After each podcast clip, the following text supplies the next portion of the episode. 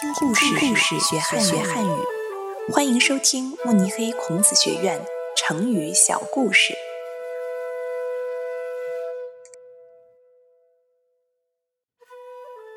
高屋建瓴，出自《史记·高祖本纪》，改编者李安吉。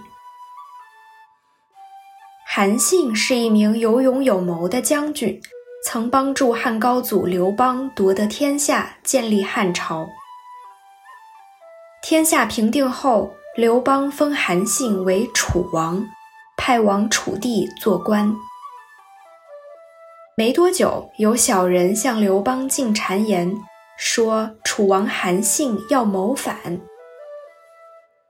于是刘邦和身边的谋臣们共议对策，到楚地捉拿韩信。韩信被拿下后，一位正直忠义的大臣田肯想为韩信求情。他对刘邦说：“陛下，臣恭喜您。”刘邦十分不解。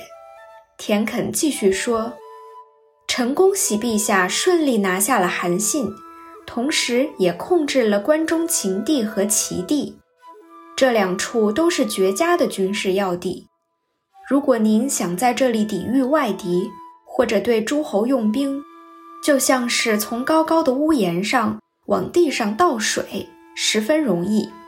难道这不值得庆祝吗？刘邦听了，明白田肯是在为韩信求情，因为田肯所说的秦地和齐地，全是韩信的功劳。高屋建瓴这个成语的意思是居高临下。势不可挡，被用来形容对一件事物把握全面、了解透彻。